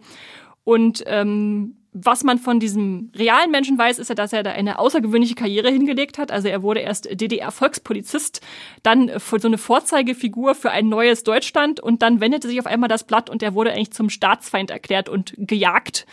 Und das zeichnet euch im Prinzip schon die Route vor, die die Serie dann sicherlich auch nachvollziehen wird. Serienschöpfer von Sam ein Sachse ist Jörg Winger. Der hat zum Beispiel Deutschland 83 oder Deutschland 89 hat er gemacht. was mit Anna Winger zu tun? Hm, durchaus möglich, Max. Und äh, ansonsten haben wir noch äh, als Serienschöpfer äh, Christoph Silber. Der hat zum Beispiel Dreh unterschiedliche Drehbücher geschrieben wie zu Honey und Nanny oder Wolke unterm Dach. Also ein bisschen emotionalere Stoffe. Und dann haben wir noch äh, Tyron Ricketts dabei, auch als Serienschöpfer und gleichzeitig als Schauspieler. Den kennt ihr vielleicht aus Dogs of Berlin als Darsteller. Und neben ihm im Cast sind dann auch noch solche Menschen wie Malik Bauer in der Hauptrolle. Den kennt ihr vielleicht aus Frau Jordan stellt gleich. Oder äh, Thorsten Merten und Svenja Jung, die euch vielleicht auch schon mal untergekommen sind. Genau. Und da bin ich gespannt, was jetzt wie die erste deutsche Disney Plus Serie aussehen wird. Der Trailer war schon mal sehr vielversprechend, äh, schnell erzählt und spannend gemacht. Also unbedingt mal auschecken. Am 26. April. Mhm. Und dann kommen wir zum 27. Mhm. April. Äh, da geht eine tolle Fantasy-Serie oder eine postapokalyptische Abenteuerserie. Ich weiß immer nicht, was ist das überhaupt für ein Genre, diese Serie? Das ist schwer einzuschätzen, ja. Äh, Sweet Tooth, die zweite Staffel. Ja, wie Postapokalypse, Fantasy, Abenteuer in Yellowstone. ähm, genau, acht neue Folgen. Ähm, von der Movie Pilot Community bewertet mit 7,2. Das ist recht ordentlich. Und das Ganze ist eine Serienadaption äh, der gleichnamigen Graphic Novel von Jeff Lemire, aber bei weitem nicht so düster wie die Comicvorlage. Definitiv nicht. Das hier ist eher abenteuerlich Familienunterhaltung, würde ich sagen, mit vereinzelt düsteren Momenten. Ähm, aber mal wieder knapp zwei Jahre gewartet auf eine neue Staffel. Das ist mittlerweile so ein großes Problem, was Netflix, auch durch die, ne? ja. äh, unter anderem auch durch die Pandemie aber ich habe auch keine Ahnung mehr gehabt, so als dieser Trailer kam. Moment, was ist in der ersten Staffel passiert nochmal? Da war ein Hund, ein, ein Junge mit Hirschgeweih. Das weiß ich noch. Und irgendwelche anderen Kinder mit anderen Tierkörperteilen. Äh, genau, deswegen habe ich für euch jetzt hier einen kleinen Refresher, worum es überhaupt ging in der Serie. Äh, oder falls ihr sie noch nicht gesehen habt. Ähm, die Handlung spielt äh, zehn Jahre nach dem sogenannten äh, Big Crumble, der große Zusammenbruch. Und damals verbreitete sich ein rätselhaftes Virus, das große Teile der Menschheit dahinraffte. Und zeitgleich begann aber auch die Existenz von hybriden Kindern, also Kindern, die halb Mensch und halb Tier sind. Und man wusste nicht so ganz, hängt das damit zusammen mit diesem Virus? Sind sie vielleicht der Auslöser dieses Virus? Das weiß man nicht so ganz. Und in der Gegenwart beginnt für den kleinen Hirschjungen Gas ein episches Abenteuer, als er sein behütetes Zuhause im Wald verlassen muss und gemeinsam mit seinem neuen Beschützer, dem Big Man Tommy Jeppard, die Welt außerhalb des Waldes erforscht. Und zur großen Bedrohung in dieser Serie gehört da, gehören da die Last Man, eine von General Abbott angeführte Gruppe, die die hybriden Kinder jagt und einsperrt. Und da setzt jetzt dann die zweite Staffel an. Gas befindet sich in der Gefangenschaft der Last Man mit ganz vielen anderen äh, hybriden Kindern und er muss jetzt einen Weg finden, finden, seinen neuen hybriden Freunden zur Flucht zu verhelfen. Und die Zeit drängt nämlich, weil dieser General äh, lässt gefährliche Experimente an den Kindern durchführen, um ein Heilmittel gegen die sich weiterhin verbreitende Krankheit zu finden. Genau. Esther, freust du dich auf die zweite Staffel? Konntest du dich noch dran erinnern an die erste? Ich konnte mich noch dran erinnern, dass mich die erste Staffel nicht so vollends überzeugt hat. Also ich finde diese Idee total süß und dieses Hirschgeweih auf dem jungen äh, Kopf des Jungen, äh, ja, also diese ganze Idee schon, aber sie hat mich nicht so gepackt, wie sie, wie ich erhofft hatte, äh, nachdem ich die ersten Trailer gesehen hatte. Ja, ich aber, kannte halt die Graphic Novel vor ja. und deswegen hatte sie mich ein bisschen enttäuscht, weil sie nicht so nihilistisch und düster ist wie der Comic. Na gut, aber ich werde auf jeden Fall trotzdem noch mal in die zweite Staffel reinschauen, ob es vielleicht äh, am Anfang gelingt und wenn nicht, dann ist ja auch Abbrechen keine Schande. Und ihr könnt beruhigt in die zweite Staffel sogar gucken, weil eine dritte sogar schon äh, bestellt äh, worden sein soll. Ist es auf drei Staffeln angelegt oder ist es nur einfach nicht. schon so? Also sie ist bestellt? nicht offiziell bestellt, mhm. aber so laut Quellen. Okay. Also äh, What's on Netflix hatte unter anderem berichtet, äh, dass und beruht sich dann auf Quellen in der Produktion, dass schon eine dritte Staffel okay. hinter den Kulissen schon bestellt wurde. Okay, sehr gut. Die Aber drei ist, glaube ich, auch so eine Netflix-Einheit, dass ja, das schon, wahrscheinlich ne? die letzte Staffel sein könnte. Und ich erinnere mich noch, dass die erste Staffel von Robert Downey Jr. mitproduziert worden genau, war. Genau, okay. Ja. Macht der auch wieder bei, äh, bei der zweiten mit? Hast, hast, du da was gelesen? Oder ist, Wahrscheinlich ist auch wieder als Executive yeah. Producer. Nehmt mein Geld, mach deine Serie. mach deine schöne Serie, hier ist mein Geld. okay. Gut, dann würde ich sagen, gehen wir weiter zum 27. April. Da startet bei Paramount Plus. Wieder Paramount Plus. Ja, viel Gutes bei Paramount Plus diesen ja. Monat. Da startet George und Tammy. Und das ist eine, eigentlich eine Showtime-Serie. Also mhm. der, der Sender, der, der Dexter gemacht hat zum Beispiel, falls euch das nichts sagt. Ähm, ähm, und es ist eine sechsteilige Miniserie nach einer wahren Geschichte, beziehungsweise nach wahren Menschen, die wirklich existierten nämlich George und Tammy. und das ist nicht Tammy Faye. Es ist nicht Tammy Faye, obwohl die Hauptfigur von Jessica Chastain gespielt wird und äh, Star besetzt an ihrer Seite Michael Shannon. Ich hoffe, ihr kennt die beiden. Äh, ich kann ja nochmal sagen, Michael Shannon kennt ihr wahrscheinlich aus Take Shelter oder Man of Steel oder Knives Out. Shape of Water? Ja, ja, auch. Oder Jessica Chastain aus Interstellar oder Zero Dark Thirty. Max, ich wünsche mir, dass wir irgendwann mal einen Podcast machen, wo wir die ganzen Stars, die man eigentlich schon kennt, nur mit so völlig obskuren Projekten vorstellen, die sie mal gemacht haben. Äh, aber gut, zurück zum Thema. Ähm, erzählt wird in George und Tammy die äh, Geschichte des Country-Musikduos Tammy Wynette mhm. und George Jones und ihre äh, kreative, aber sehr komplizierte Beziehung. Äh, Tammy selbst ist Mutter, muss das also auch noch vereinbaren mit ihrer äh, Familien, äh, mit ihrer äh, Musikkarriere und dann sind viel Alkohol und Drogen und Affären im Spiel. Wie und, man das so kennt. Ja, genau, wie das so in die Musikindustrie anscheinend gehört. Und trotzdem haben die zwei eine anhaltende Beziehung und äh, eine sehr produktive, äh, ein sehr produktives Schaffen zusammen. Also ich habe mal, ich habe mal noch mal nachgeguckt, was man von ihnen eigentlich so als Song kennt, äh, kennt von diesen Country-Musikern und äh, der Song äh, Stand by Your Man von Tammy äh, Wynette, der ist dann doch schon sehr bekannt. Ja. Und Ich wollte George jetzt nicht singen, sonst kriegen wir nachher noch GEMA ja, wahrscheinlich. Und äh, äh, George Jones hat zum Beispiel Hits geschrieben wie He Stopped Loving Her Today. Und ich finde diese zwei, diese zwei Songtitel irgendwie sehr bezeichnend für diese Beziehung, die da anscheinend gemalt, äh, gezeichnet wird. Also stehe, äh, stehe zu deinem Mann oder äh, er hat aufgehört, sie heute zu lieben. es, also es ist, es ist kompliziert, lässt sich, glaube ich, diese, diese Paarbeziehung gut zusammenfassen. Ähm, ja, die zwei haben aber über 30 Lieder in der Country-Musik geschaffen, die es auf Platz eins äh, schafften, davon auch viele Duette. Und äh, das kriegen wir jetzt zu sehen, ihre, ihren Werdegang und ihre Liebesgeschichte. Und weitere Stars, die noch mitspielen, sind zum Beispiel Steve Zahn oder Walton Goggins. Und ähm, ja, wie gesagt, nicht verwechseln mit äh, The Eyes of Tammy Faye, äh, noch eine andere Tammy von Je- Jessica Chastain. Aber äh, ja, wenn euch das interessiert, wenn ihr da Country-Musik interessiert äh, seid und wie hieß die Serie mit Hayden Panettiere? Da gab es doch noch so eine andere Country-Serie, die jetzt äh, vor einer Ja. Weile schon geendet ist. Ja. Nashville. Nashville. Wenn ihr Nashville-Fans wart und da jetzt einen Ersatz sucht, musikalisch als Serienfutter, dann ist das bestimmt das Richtige für Ist euch. das denn ein Ersatz, wenn man jetzt nach Daisy Jones and the Six, nach einer neuen Musik, Musiker-Biopic-Serie. also ich glaube ja fast, äh, Daisy Jones and the Six ist einfach mal schwer zu toppen für eine Weile. Aber äh, ist ja auch eine ganz andere Musikrichtung. Rockstars und hier Country. Ja. Ja. Gut, und damit sind wir auch schon bei der letzten Serie, die wir euch im Monat April vorstellen, angekommen. Das kommt die große Blockbuster. Es ist keine geringere als die zweiteuerste Serie aller Zeiten. Nach Herr der Ringe. Lasst euch das auf der Zunge zergehen. Und es ist wieder eine Amazon-Serie, die so teuer ist. Genau, Herr der Ringe war die erste. Und sie nennt sich Citadel. Ja, Citadel hat ein Budget von 250 Millionen Dollar für die erste Staffel. Ist schon ganz ordentlich, ne? Und es ist eine Agenten-Action-Serie, die unter anderem von den Russo-Brüdern Joe und Anton, äh, An An Anthony? Anthony Russo, ja. Seltsam so umgestellt, erst den Nachnamen, okay. Äh, Sonst produziert ist es immer und Anthony auch, und Joe Russo. äh, genau, produziert und auch Regie geführt wird teilweise. Die haben natürlich Avengers 3 und 4 gemacht äh, als Blockbuster-Regisseure und wollen jetzt auch eine Blockbuster-Serie mit inszenieren. Und sie wird beschrieben, die Serie, als actionreiche Spionageserie mit emotionalem Zentrum. also es soll alles drin sein, Max, alles, äh, was du willst, äh, Action und Gefühle. Und es geht um die internationale Spionageorganisation Citadel, die allerdings vor acht Jahren gestürzt wurde. Und im Zuge ja, dieser Auslöschung dieser Organisation wurden allen Agenten, die damals dazugehörten, die Erinnerung gelöscht. Das ist natürlich problematisch. es ist ein Machtvakuum entstanden und äh, wir haben ein Syndikat namens Manticore, das sich da in diesem äh, ja, Lehr Lehrraum äh, erhoben hat ähm, und was überhaupt äh, Citadel erst zerstört hatte auch damals.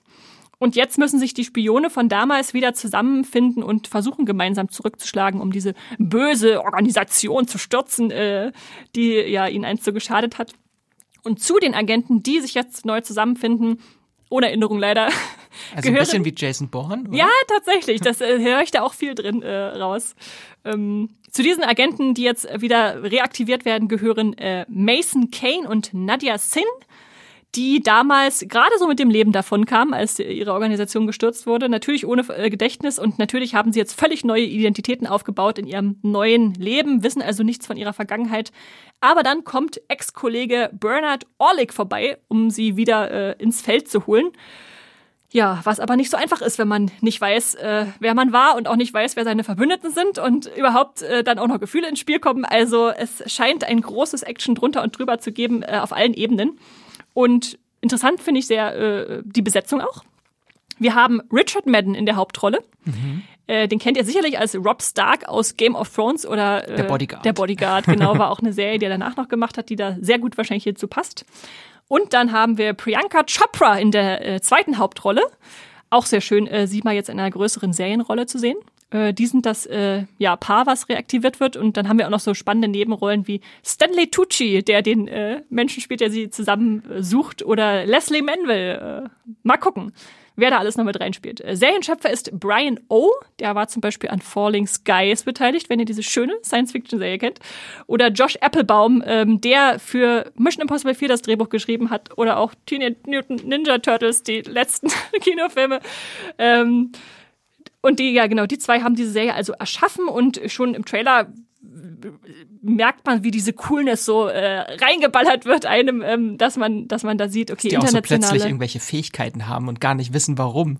Ja, ja, äh, man sieht also internationale Schauplätze, man hat äh, die Figuren, die sich finden, äh, nachdem ihre Vergangenheit ausgelöscht wurde, viel Witz, ähm, aber auch natürlich spannend soll es vor allem sein. Und es wurde sogar vor dem Start von Staffel 1 schon Staffel 2 bestellt. Und das ist nicht alles.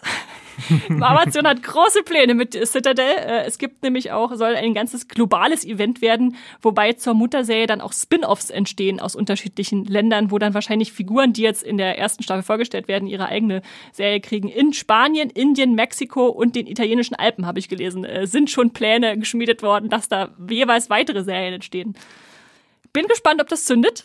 Wir werden es herausfinden ab dem 28. April bei Amazon. Sehr gespannt. Nachdem sie den teuersten Netflix-Film aller Zeiten gemacht haben, haben sie jetzt die zweiteuerste Amazon-Serie, The Grey Man. Ja, ja, das ist ein, ein Battle, würde ich sagen, der, der Streamer, den wir da gerade. Hoffentlich wird die Serie bezeugen. besser als The Grey Man. muss ja ganz anders, ist ja ganz anders. Andere Beteiligte, anderer ja. Streamingdienste. Schauen wir mal. Ich, ich tatsächlich, ich muss sagen, ich freue mich drauf. Also so mal so ein bisschen äh, große Action auf äh, äh Streaming-Plattformen äh, mal ausgeweitet zu sehen mit einem richtigen Plan dahinter anscheinend. Warum nicht? Sehr gespannt. Ja.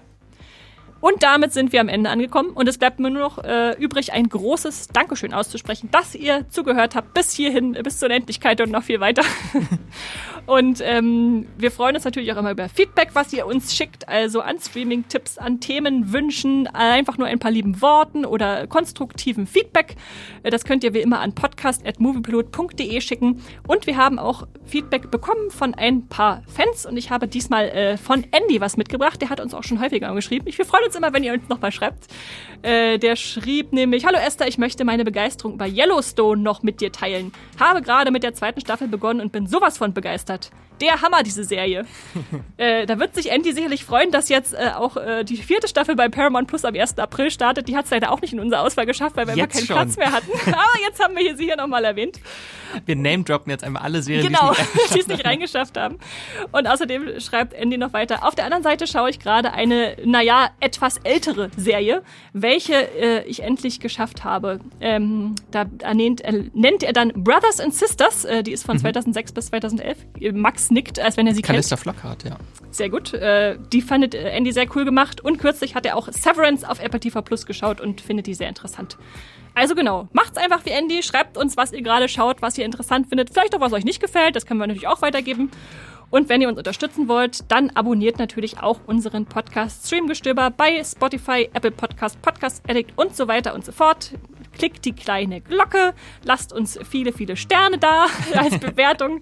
Und Max, wo können dich denn die Leute noch lesen außerhalb des Podcasts? Natürlich bei äh, Twitter und Instagram findet man mich unter Wieselmax oder natürlich auch auf Moviepilot, auch Max Wieseler oder Wieselmax. Da findet man dann auch meine Artikel oder Serienbewertungen. Ganz viele Staffellisten. Jeden Monat sucht euch in Max auch alle Staffellisten raus und dann könnt ihr auch die ganzen 100 Serien, wo uns jetzt nur 20 Alles vorgestellt nochmal wurden, nochmal durchlesen. Als Liste, ja. Sehr gut. Und dich? Mich findet man auch bei Moviepilot natürlich als Esther Stroh oder Strawstar und bei Instagram und Twitter als Strawstar. Wenn ihr noch viele Shadow and Bone Artikel lesen möchtet. ja, oder lustige Theorien, die niemanden interessieren, die ich auf Twitter aufstelle. Nein, ich bin gerade noch ja, im Shadow and Bone Fieber auf jeden Fall. Dann äh, ja, schaut beim Moviepilot vorbei und wir freuen uns natürlich, wenn ihr immer wieder einschaltet und uns schreibt. Also macht's gut und streamt was Schönes. Tschüss.